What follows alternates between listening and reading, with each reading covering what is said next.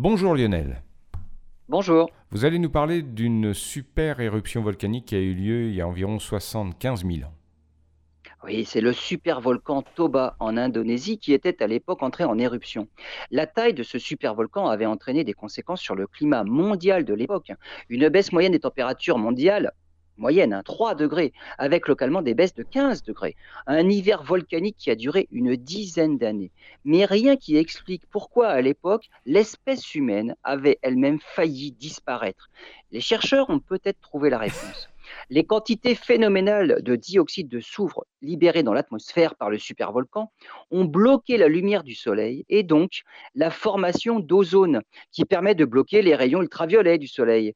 C'est donc la couche d'ozone qui a diminué de pas moins de 50% et qui a laissé des quantités nocives de rayons ultraviolets atteindre le sol. La baisse drastique de la population de l'époque, on peut même parler de quasi-extinction, est donc due à l'augmentation notamment des cancers de la peau et autres dommages de l'ADN provoqués par ces rayonnements ultraviolets qui n'étaient plus bloqués.